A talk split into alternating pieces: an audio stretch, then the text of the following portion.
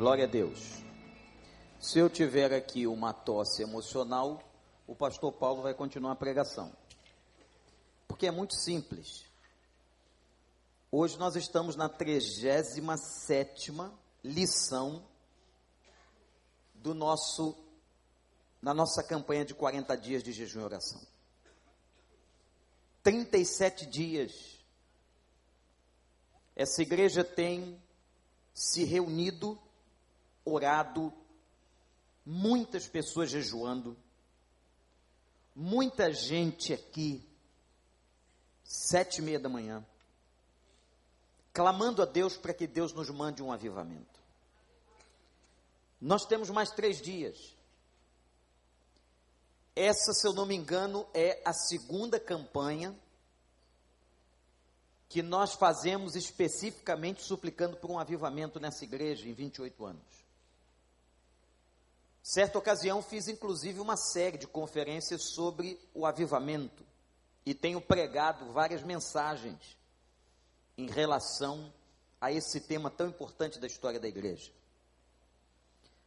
Eu acho que quem está participando da campanha são quase 1.400, 1.500 livros que foram distribuídos na igreja,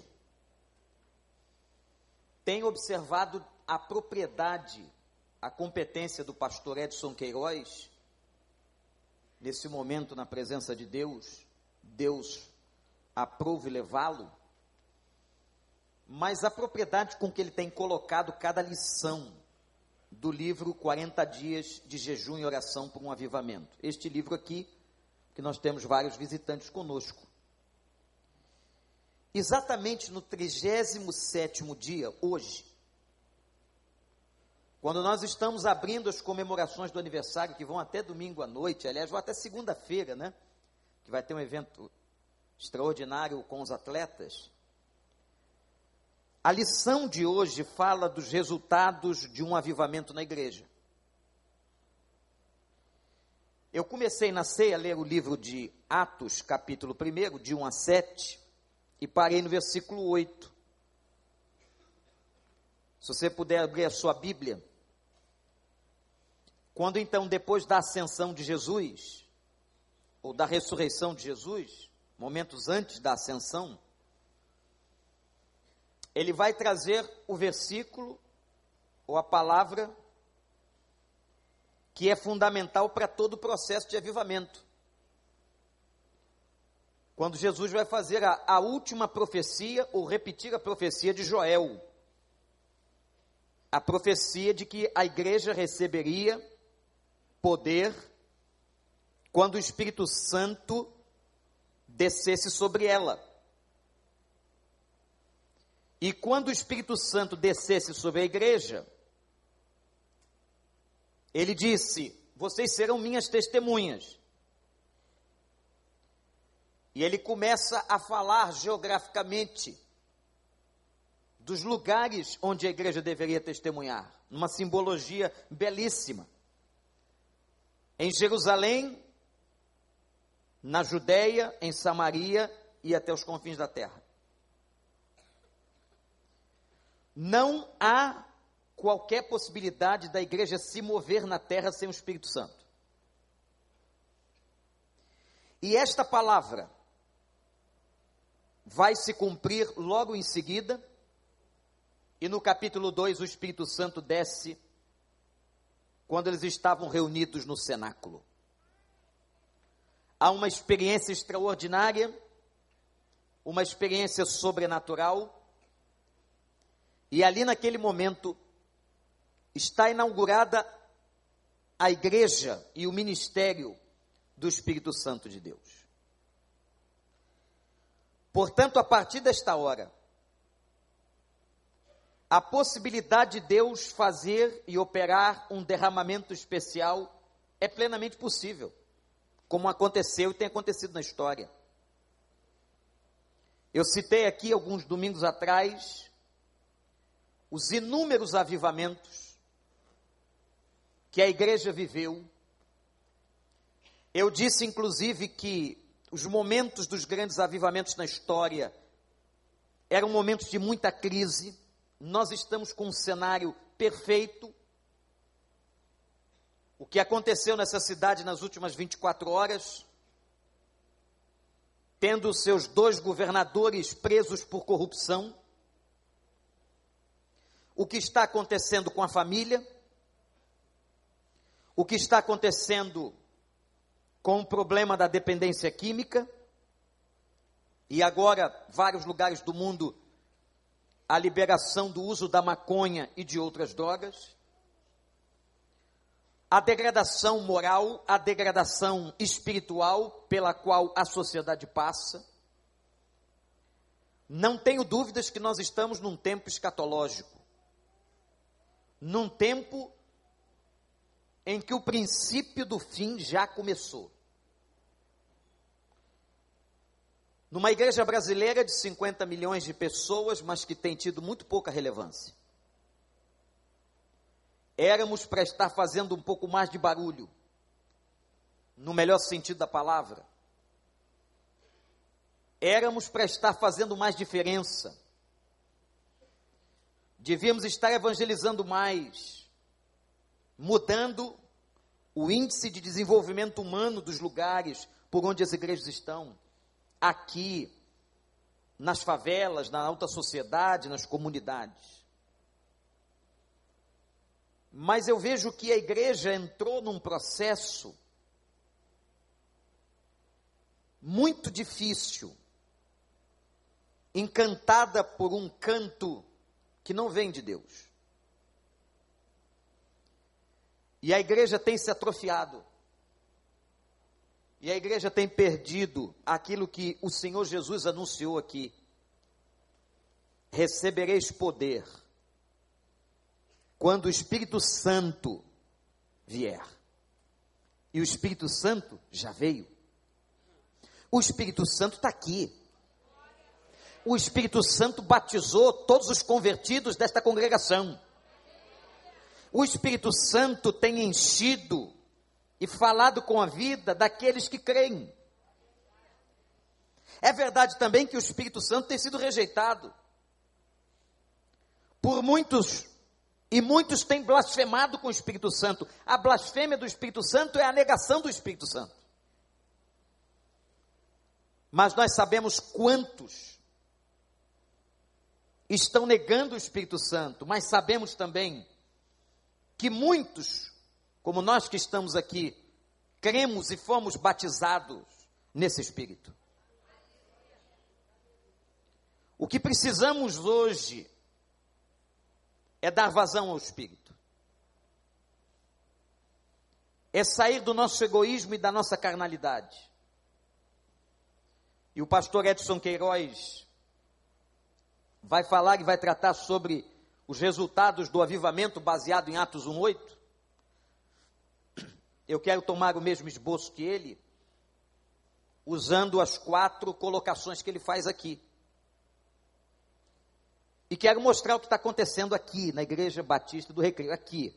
Agora eu não estou falando e não quero falar do reino como um todo, mas eu quero falar da igreja local que celebra esse final de semana 28 anos. A torcida do Flamengo está meio empolgada aí, e estão falando toda hora de um tal de um cheirinho, né? Cheirinho de hepta. Esse a gente não sabe se vai acontecer. O cheiro parece que está ficando mais fraco. Mas eu posso falar de um cheirinho de algo que realmente vai acontecer. Que é um verdadeiro avivamento de Deus. Primeira coisa que o Edson diz é que a igreja será cheia do poder do Espírito Santo. Eu quero que vocês vejam algumas informações importantes.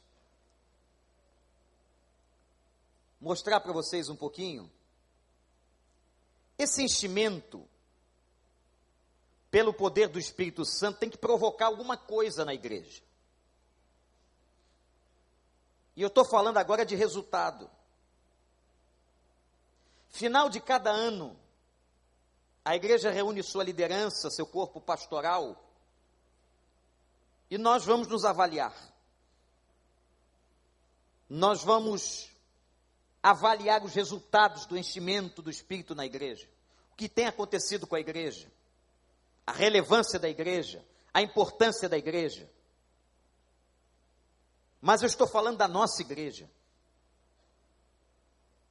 E alguns dados, eles servem para mostrar para a gente um pouquinho do termômetro ou da temperatura que a igreja se encontra. Os dados que vocês vão ver aqui, que são dados muito importantes, devem ser dados em que nós glorifiquemos o Senhor, mas eles são os dados do final de 2015 e início de 2016. Agora, quando chegar em dezembro, nós faremos todo este levantamento de novo que nós cremos e queremos fazer uma igreja séria. Uma igreja que realmente esteja conectada em Cristo que dê resultados para Deus. Para honrar a quem? A um pastor? Óbvio que não. Nós somos apenas servos e instrumentos. A honra, o louvor e a glória pertence e sempre pertenceram aqui a Jesus Cristo. E se não fosse assim, ele já teria demonstrado a sua insatisfação na história, já teria removido, já teria mudado aquilo que tivesse que ser mudado. Mas eu louvo a Deus. Você, membro da igreja que veio aqui, ou está na internet, ou você que nos visita, glorifique conosco. Que o que Deus tem feito é algo muito especial.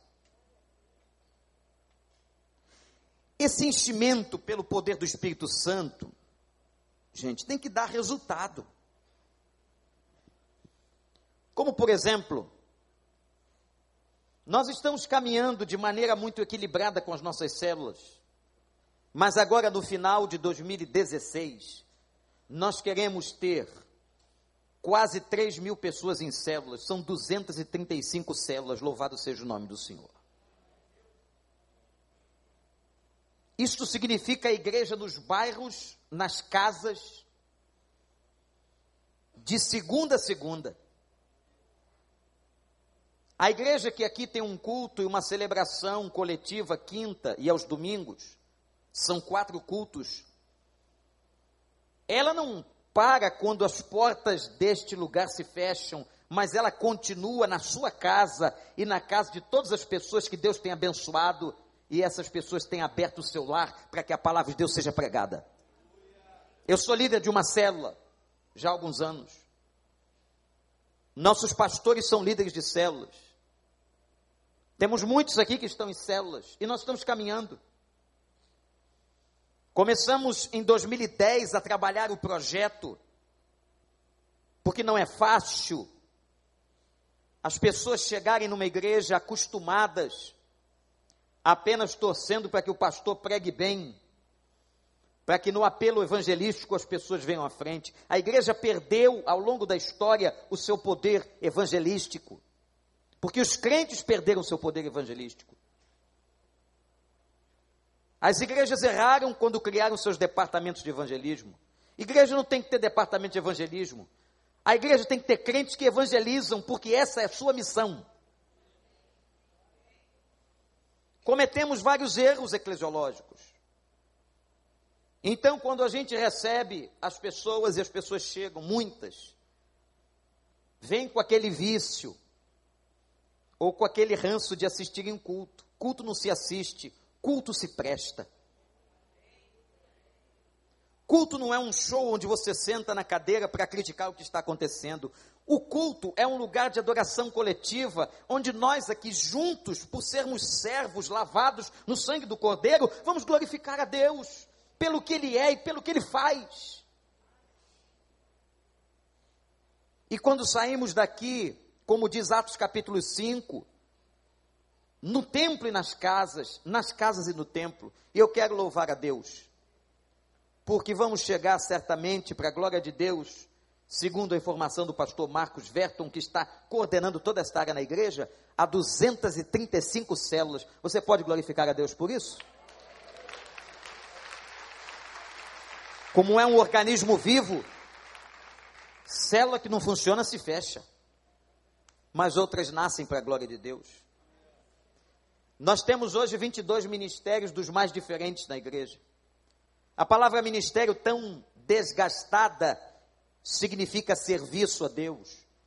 E eles estão naquele círculo, daquela forma geométrica, porque não tem qualquer um deles mais importância do que o outro.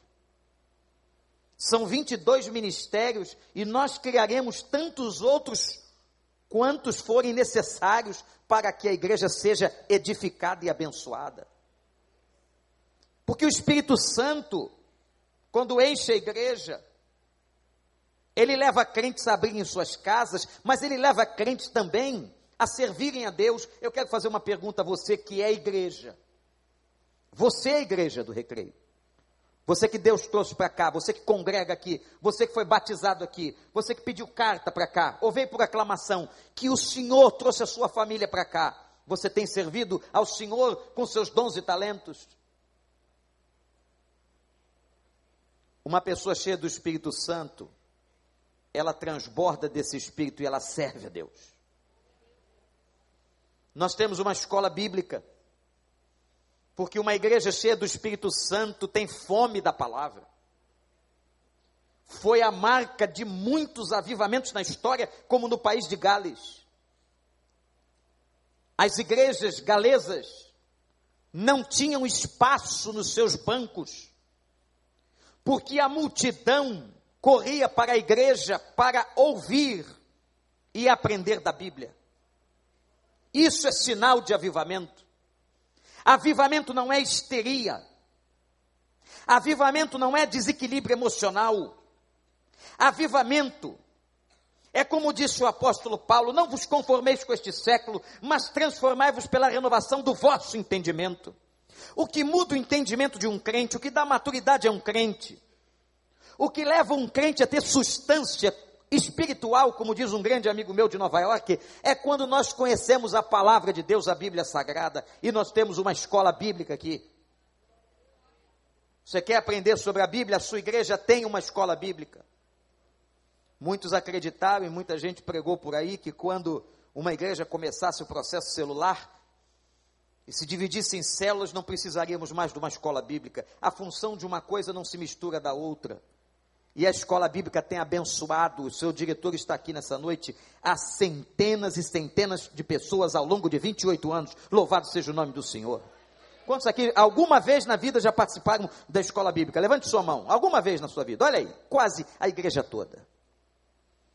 Hoje temos uma escola de líderes que cuida exatamente de treinar e capacitar os líderes de nossas células, afinando a orquestra, para que nunca venhamos a produzir uma divisão, mas todos os líderes, todos os domingos reunidos, treinados, para que possam falar no mesmo tom, dizer a mesma coisa, em unidade no corpo de Cristo. Há pouco tempo atrás, sob a liderança do pastor Saião, no Seminário Teológico Batista do Sul do Brasil, tivemos aqui a abertura de um curso de teologia em pós-graduação. Recentemente se formou a primeira turma. Marta Cavalieri, Gabriel Froz e tantos outros fizeram o curso. É um outro nível, agora mais elevado, teológico, acima da escola bíblica. Eu quero dizer a você que o que nós estamos vendo e assistindo como produto aqui, eu estou chamando de um cheirinho. Eu estou chamando de um começo, de uma grande obra que eu creio que Deus fará neste lugar. E a obra que Deus fizer, Ele vai fazer quando Ele quiser, no tempo e no relógio dele, sob a liderança de quem Ele quiser. Mas eu creio, meus irmãos, que um dia o avivamento do Senhor chegará nessa terra, nessa nação e nessa igreja. Quero mostrar para você uma segunda coisa que o pastor Edson Queiroz colocou aqui sobre resultados de um avivamento. Se o primeiro é uma igreja sustentada, edificada, agora ele vai falar sobre uma igreja que gera discípulos. É o ID que está aqui em Atos 1:8. Produzam. Produzam seus filhos na fé. Produzam aqueles que vocês vão ganhar para Jesus, batizem-os. Em nome do Pai, do Filho e do Espírito Santo. Saiam por todos os lugares, becos e vielas. Aqui em Jerusalém, no seu bairro, na Judéia, na região, em Samaria ou até os confins da terra. E é por isso que nós estamos no meio de um projeto para alcançar, não sei se você sabe disso, está visitando a gente, nós estamos num projeto para alcançar mil pessoas para Jesus em um ano. Em um ano e pouco, porque até dezembro de 2017. E Deus está trabalhando. E olha, meus irmãos, vejam esta cena agora. Atrás a foto da igreja que assumiu um compromisso de entrar neste projeto, todos com seus cartazes, os seus certificados de compromisso levantados em um pouco mais de dois meses, porque nós começamos esta campanha no dia 4 de setembro. Um pouco mais de dois meses, 307 pessoas confessaram Jesus como Salvador.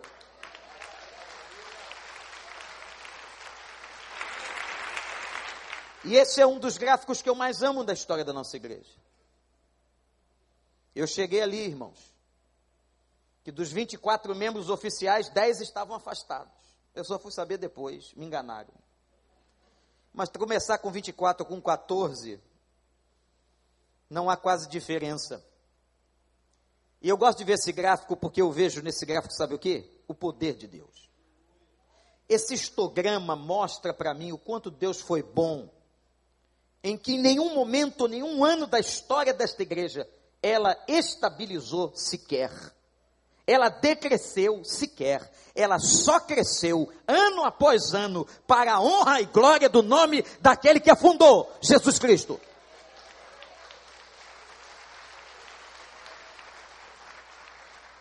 E aqui uma história interessante. Trabalhamos com a estatística porque ela nos ajuda, como dizem os americanos, a entender um pouco do contexto e prever o futuro ou planejar o futuro. Observem que o Recreio dos Bandeirantes, em 2010, segundo o Instituto Brasileiro de Geografia e Estatística, tinha 82.240 moradores. O último censo de 2015, nós temos 95 mil pessoas. Significa que o bairro cresceu em cinco anos 15% a igreja, nos mesmos cinco anos, de 2010 a 2015, cresceu 75%. Louvado seja o Senhor. Nós só podemos estar aqui glorificando a Deus, irmãos. Eu estou falando de vidas, e aqui é o, o círculo do discípulo quando chega na nossa igreja. Temos promovido isso, temos falado disso, temos colocado nos nossos documentos que são expostos no bem-vindo à família, no discipulado um a um.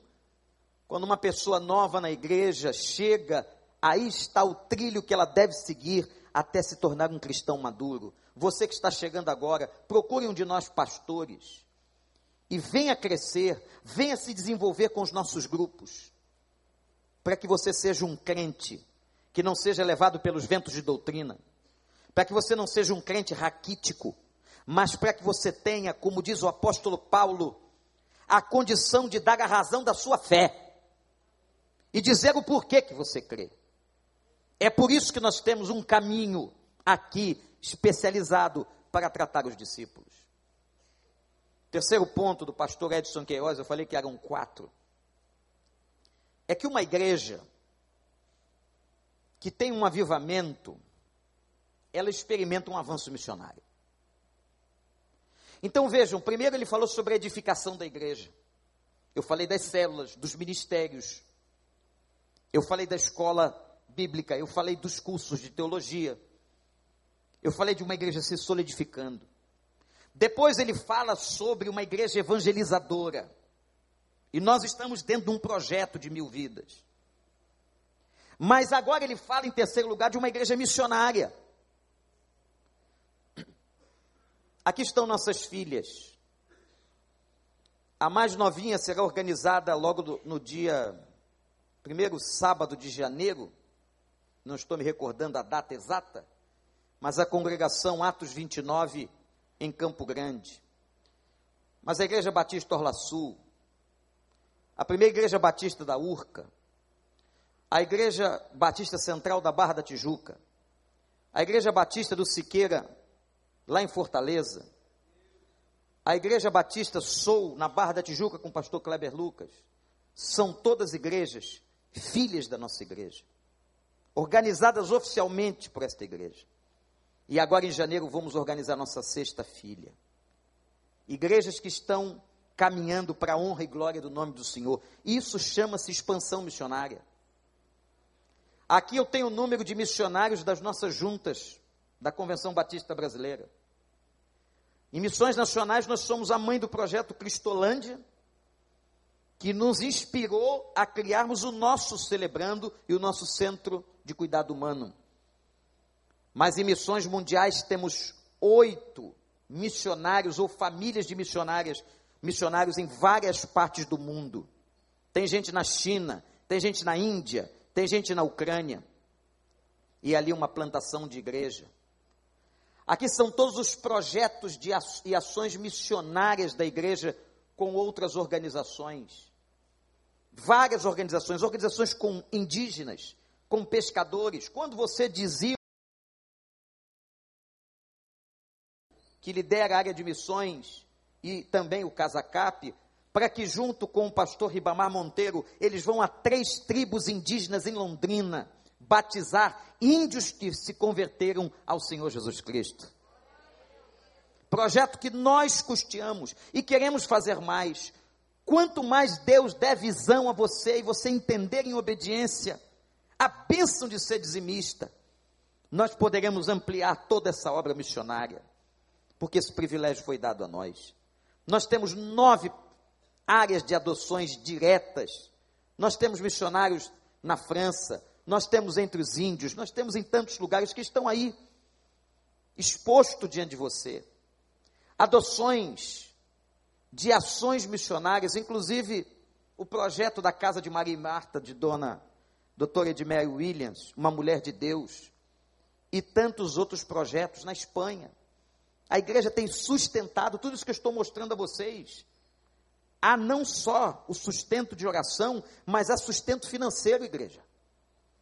Aí são nomes, nomes de missionários que receberam cuidados pela igreja, tratamento médico, psicológico, que foram atendidos não só com orações, que já é muito importante, ou recursos, mas que foram abençoados e foram tratados em consultórios de maneira pessoal, eles e suas famílias. Essa é a sua igreja. Aí está outras áreas do voluntariado missionário, pessoas que foram trabalhadas para a honra e glória do Senhor no campo missionário. Meus irmãos, em 2015, a primeira igreja batista do Recreio colocou 450 mil reais em missões. Contabilizados. 450 mil.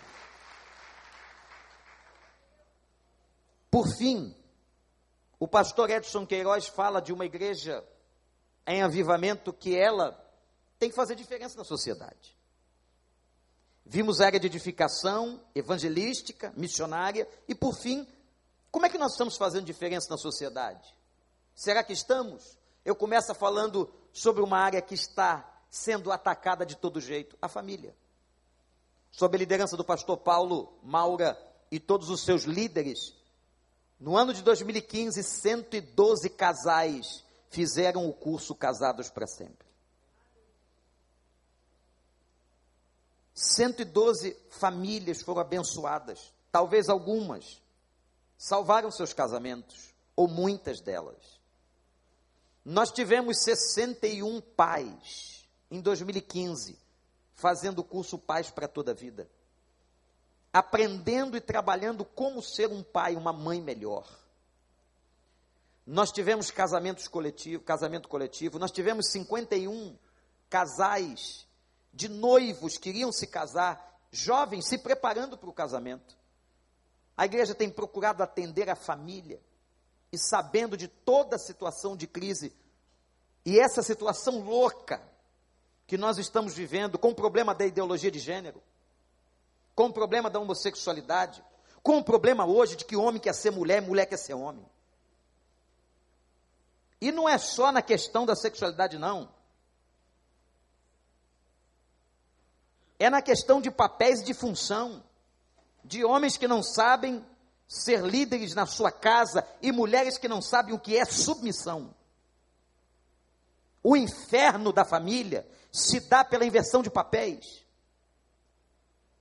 e de valores dentro de casa. A igreja tem trabalhado nisso fielmente há anos. Se você quer falar ainda sobre outra área da sociedade, haria um quadro de atendimentos do Casacap. Se você consegue olhar a última coluna, o cálculo é o seguinte: se nós fôssemos cobrar, não cobramos, é de graça, os vários atendimentos dados ao Casacap na área de saúde, psicologia, clínica geral, dentistas, meus irmãos, a igreja investiu em serviço mais de 900 mil reais no Casacap, está ali. Mais de 900 mil reais foram investidos em serviço e as pessoas não pagaram. Todo esse serviço que você está vendo em tabela foi apresentado por voluntários e profissionais qualificados gratuitamente para que essas pessoas fossem restauradas e abençoadas. O nosso Casacap também distribui alimentos a centenas de famílias. Sabe quantas comunidades ele atende? 19. Comunidades pobres e carentes no entorno, que ele distribui cestas de alimentação. E vejam ali, mais de 300 mil reais investidos em cestas de alimentação para famílias com fome. Isso tudo é o que a sua igreja faz e vivencia na área de família, no Centro de Ação Social Antônio Caldas Pinheiro, que tem essa sigla. Nós temos aí os projetos, projetos socioeducativos, quantos alunos estão participando desses projetos? Até o lutador jacaré, professor de jiu-jitsu, tem levado tantos meninos e meninas a Cristo. Nós temos agora o nosso centro de cuidado humano, recém-inaugurado. Pastor Daniel Camaforte, trabalhando tanto, tanta gente sendo atendida, irmãos, gratuitamente, mas em serviço foram prestados pelo Centro de Cuidado Humano mais de 975 mil reais.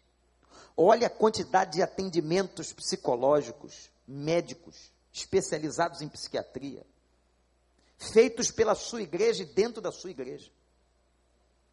O Celebrando a Recuperação, que pelos seus grupos de partilha e atendimentos atendeu 1.785 pessoas só em 2015. É uma igreja fazendo diferença do lado de fora. O nosso ministério de aconselhamento, também com atendimento gratuito, totalmente gratuito, liderado pelo doutor Dácio, que está aqui, atendeu em 2015 380 pessoas, que pelo menos cada uma fez seis sessões de terapia gratuita as nossas crianças, estão fazendo um trabalho belíssimo e tão importante. Há pais que chegam aqui, deixam seus filhos e vão para a praia. Pais não crentes, mas que por alguma razão sabem que na igreja seus filhos receberão uma boa educação. Essa estrutura do nosso Recriança, que já está beirando 800 crianças cadastradas. É uma igreja. Nós não sabemos mais o que fazer com o problema do espaço. Aí é a nossa área de comunicação. As mídias sociais que vocês gostam tanto hoje. Vejam o alcance de pessoas. 2 milhões 641 mil pessoas foram atendidas ou atingidas através das mídias. O nosso programa de rádio tem uma média de 40 mil ouvintes todo domingo. É um maracanã cheio. 40 mil pessoas. Essa é a realidade. Mas isso é só cheiro. E eu vou terminar dizendo o seguinte. O pastor Edson Queiroz colocou quatro pontos aqui importantíssimos sobre as evidências de um avivamento. A igreja cheia do poder do Espírito, a igreja fazendo discípulos, a igreja avançando na obra missionária e a igreja fazendo diferença na sociedade. Aí você vai dizer, pastor, então, nós não estamos fazendo? Em todas as áreas nós não estamos alcançando? Meus irmãos, eu não sei se você está satisfeito, mas eu não estou. Porque eu sei que nós podemos fazer muito mais. Eu sei que nós podemos alcançar muito mais. Eu sei que nós podemos ser muito mais relevantes. A única coisa que precisamos fazer é permitir que esse Espírito Santo tenha liberdade. Que nós consigamos vencer as nossas carnalidades e os nossos egoísmos. O avivamento ainda não chegou como nós estamos clamando. Mas o nosso dever é continuar clamando. E eu posso dizer com toda certeza que eu estou vendo um movimento diferente. Eu estou vendo um comportamento diferente. Eu estou percebendo um clima diferente, espiritual, aonde as, as pessoas estão chegando mais, aonde as pessoas estão levando mais a sério. Pode ter um grupo no meio, no meio de quase 6 mil membros que não leva a coisa tão a sério, mas eu sei que tem muita gente levando a sério.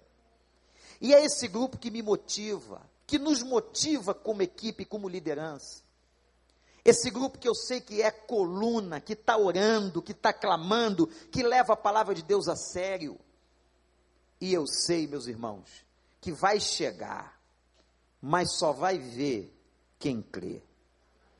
Só pode ver milagre quem acredita em milagre. Só vai ver o avivamento quem continuar, quem permanecer, quem continuar conectado da videira. É claro que a data não sou eu que coloco.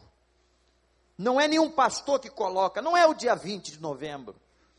Mas o que Deus está fazendo aqui, em todas as frentes, eu posso dizer para você que é um cheirinho gostoso, de algo muito bom que vem por aí.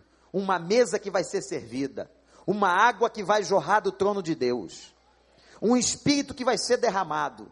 E quando isso vier com intensidade, glória e poder, Aí vocês vão ver o que aconteceu em Gales, na Inglaterra, o que aconteceu nos Estados Unidos muitas vezes, o que aconteceu principalmente no cenáculo, o derramamento absoluto, que numa só pregação, mais de 3 mil pessoas entregaram a vida a Jesus. É isso que nós sonhamos, não para nossa glória, não para que as nossas estatísticas numéricas se aumentem ou fiquem enriquecidas, não é isso não, mas é para que a glória de Deus e a graça de Deus possa ser expandida não só no Recreio, na Barra da Tijuca, em todos os lugares, e essa cidade seja impactada, e nós não vejamos mais governadores sendo presos, mas nós vejamos governadores ajoelhados nas igrejas, nós vejamos prefeitos confessando a Jesus Cristo, nós vejamos uma alerge pronta a proclamar o nome de Deus, nós não vejamos as escolas querendo trocar o sexo das crianças e dos nossos filhos, mas vejamos as escolas ensinando o que Deus ensinou: é homem e é mulher, é macho e fêmea, é cromossomo, é X e X, é X e Y, como o Senhor fez. Que nós vejamos as pessoas libertas das drogas, que nós vejamos as pessoas adorando o Senhor, enchendo os templos, que nós vejamos Brasília convertida ao Senhor, Brasília ajoelhada, não em manifestações que quebram as vidraças, mas as pessoas dizendo: Jesus Cristo é o Senhor. E olha só, por bem ou por mal, se não fizer isso, não ouvir o Espírito, a Bíblia diz que um dia vai se dobrar todo mundo, vai ter que ajoelhar. E vai ter que dizer: Jesus Cristo é Senhor, até aqueles que serão julgados para condenação, porque a Bíblia declara que todos nós seremos julgados, Aqueles que foram salvos serão julgados para receber a aprovação do sangue do Cordeiro que já foi derramado. E esses que foram salvos julgarão os anjos caídos, sabiam disso? E condenarão os anjos caídos, porque Satanás já foi pisado na cruz do Calvário, louvado seja o nome do Senhor. Mas há outros que serão julgados, que negaram, que blasfemaram, e vão de ouvir da boca do Senhor: Apartai-vos de mim, malditos, para o fogo eterno, que não foi preparado para vocês, não, foi para o diabo e seus anjos, mas vocês não quiseram ouvir a pregação, mas antes de entrarem lá para sempre, vão ter que ajoelhar e confessar, e todo olho vai ver, e nas nuvens ele virá, e dirão: Ele é o Senhor.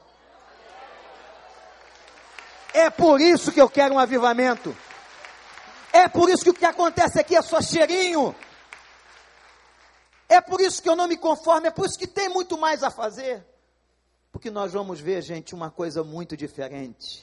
As plantações darão cereais e frutas do tamanho sobrenatural, como os cachos de uvas carregados lá do jardim.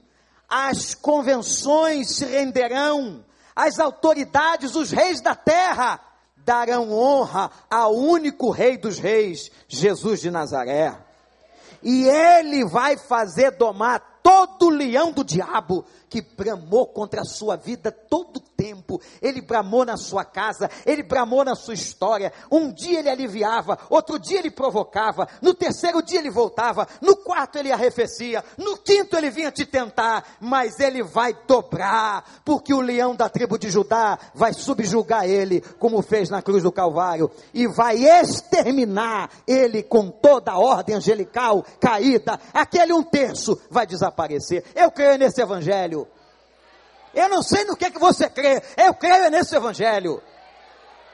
E Paulo diz uma coisa impressionante: aqueles que creem em Cristo somente para essa vida, só querendo bênção, só vão para a igreja levar carteira de trabalho, só vão na igreja pedir ajuda para comer, só vão na igreja pedindo coisinha, pedindo esmola. Ah, quem crê nesse Cristo só para essa vida é miserável, diz o apóstolo Paulo, é miserável, não entendeu que tem coisa melhor por vir, que tem coisa maior, que a nova Jerusalém vai descer do céu e vai encontrar a igreja a nova Jerusalém vai descer, e o Senhor vai restaurar a ordem de todas as coisas, e toda lágrima será enxugada dos seus olhos, você não vai chorar mais, o câncer não vai existir, a AIDS não vai existir, o mal de Alzheimer vai desaparecer, as doenças de pele não existirão mais, nós não vamos ter mais isso, toda lágrima será enxugada, o sofrimento terá fim, a dor chegará ao seu final.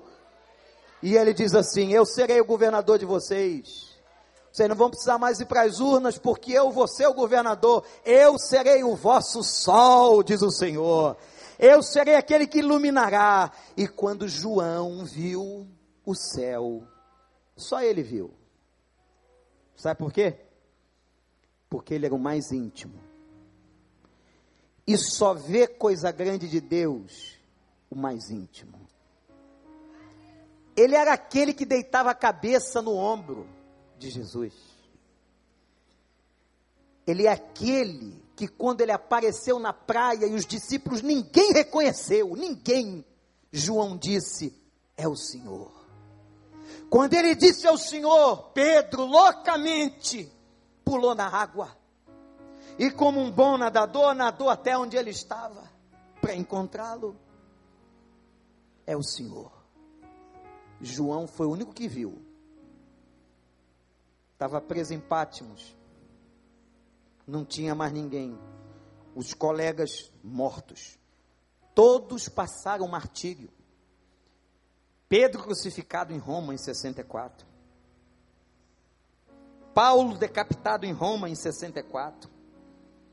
Tiago decapitado. Todos tinham morrido e convidaram João a negar. Mas o homem estava com 90 anos, conheceu na intimidade.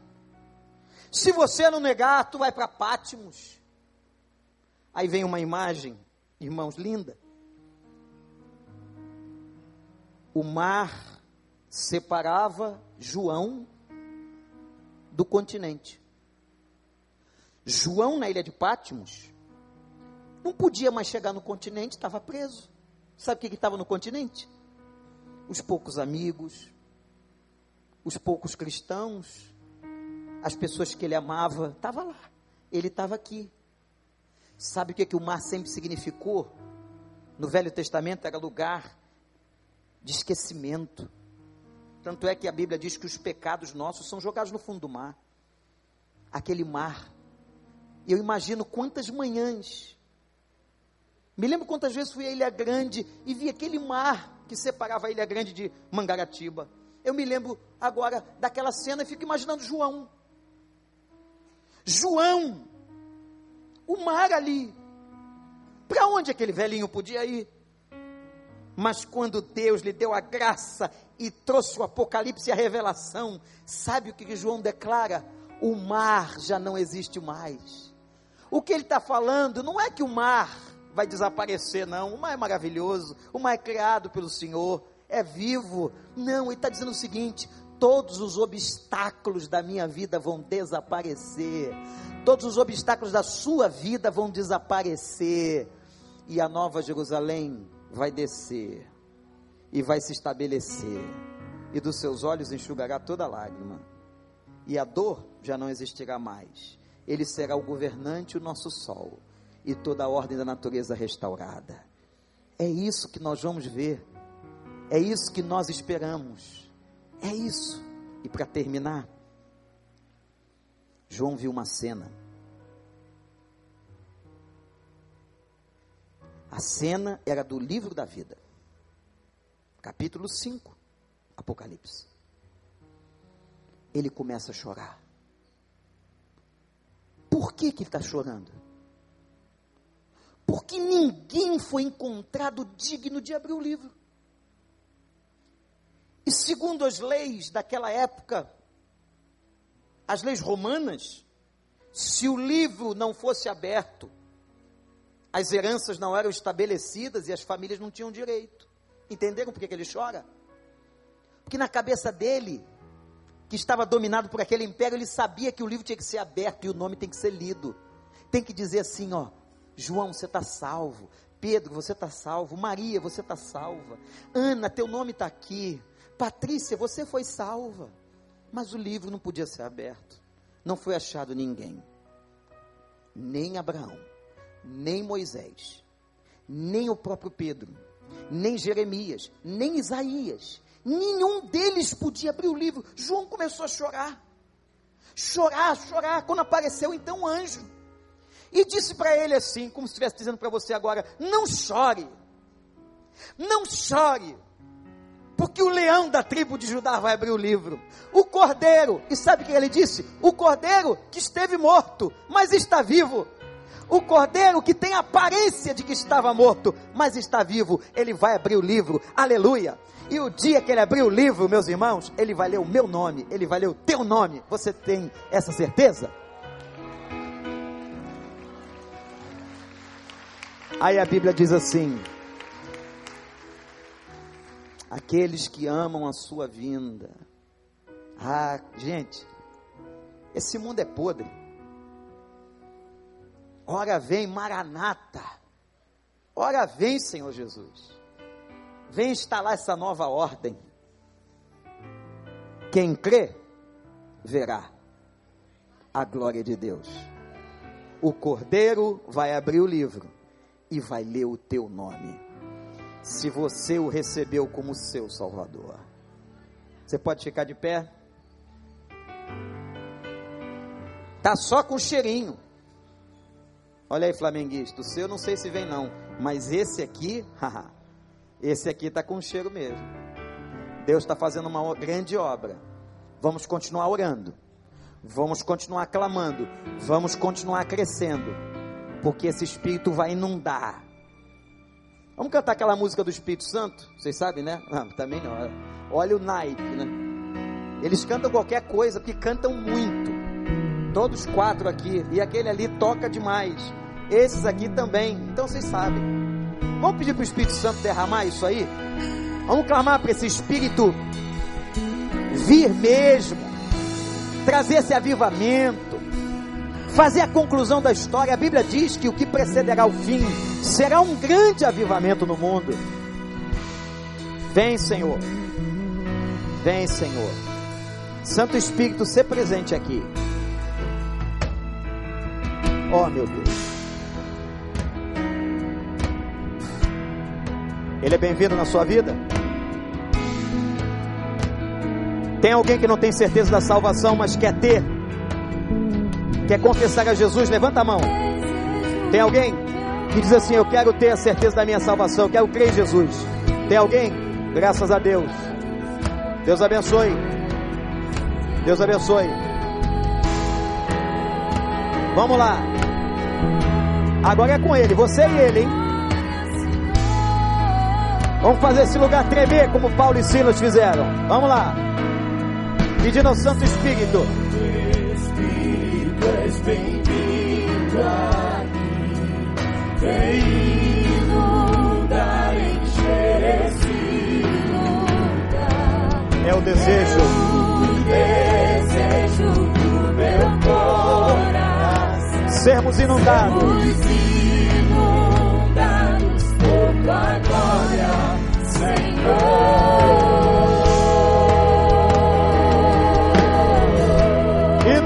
Senhor. Inunda o teu povo, inunda a tua igreja, Senhor. Não há nada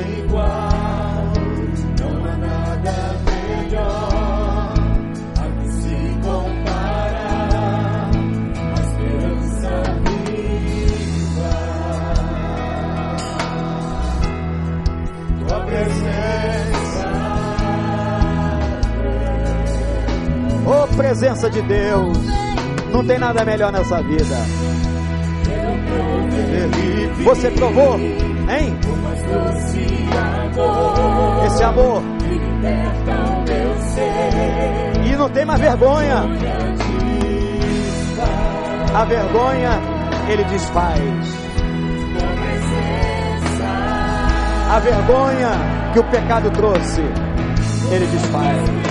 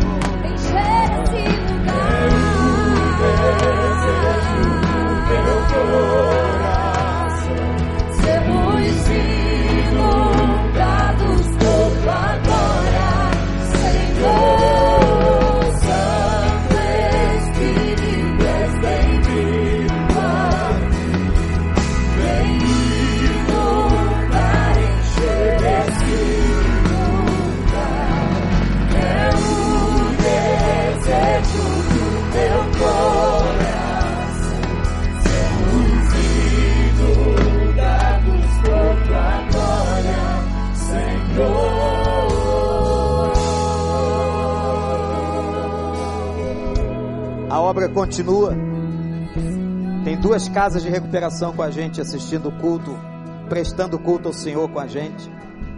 A Casa Libertos, lá de Santa Cruz, liderada pelo pastor Jefferson, e a Casa Escolhidos do Senhor, lá de Paciência. Recentemente fizeram parceria com a gente, tem 100 homens ali. E a gente está com uma parceria com eles, com o irmão Alcibiades. Alcibiades. E a gente vai trocar informações, treinamento e ajudar esses homens e essas pessoas a encontrarem esse Santo Espírito. Queria que a igreja aplaudisse a presença desses irmãos aqui. Muito obrigado, irmão. Deus abençoe. Vocês são bem-vindos aqui. Vamos cantar pela última vez. Termine esse culto adorando o Senhor com essa canção e pedindo isso para sua vida. Santo Espírito, és bem-vindo.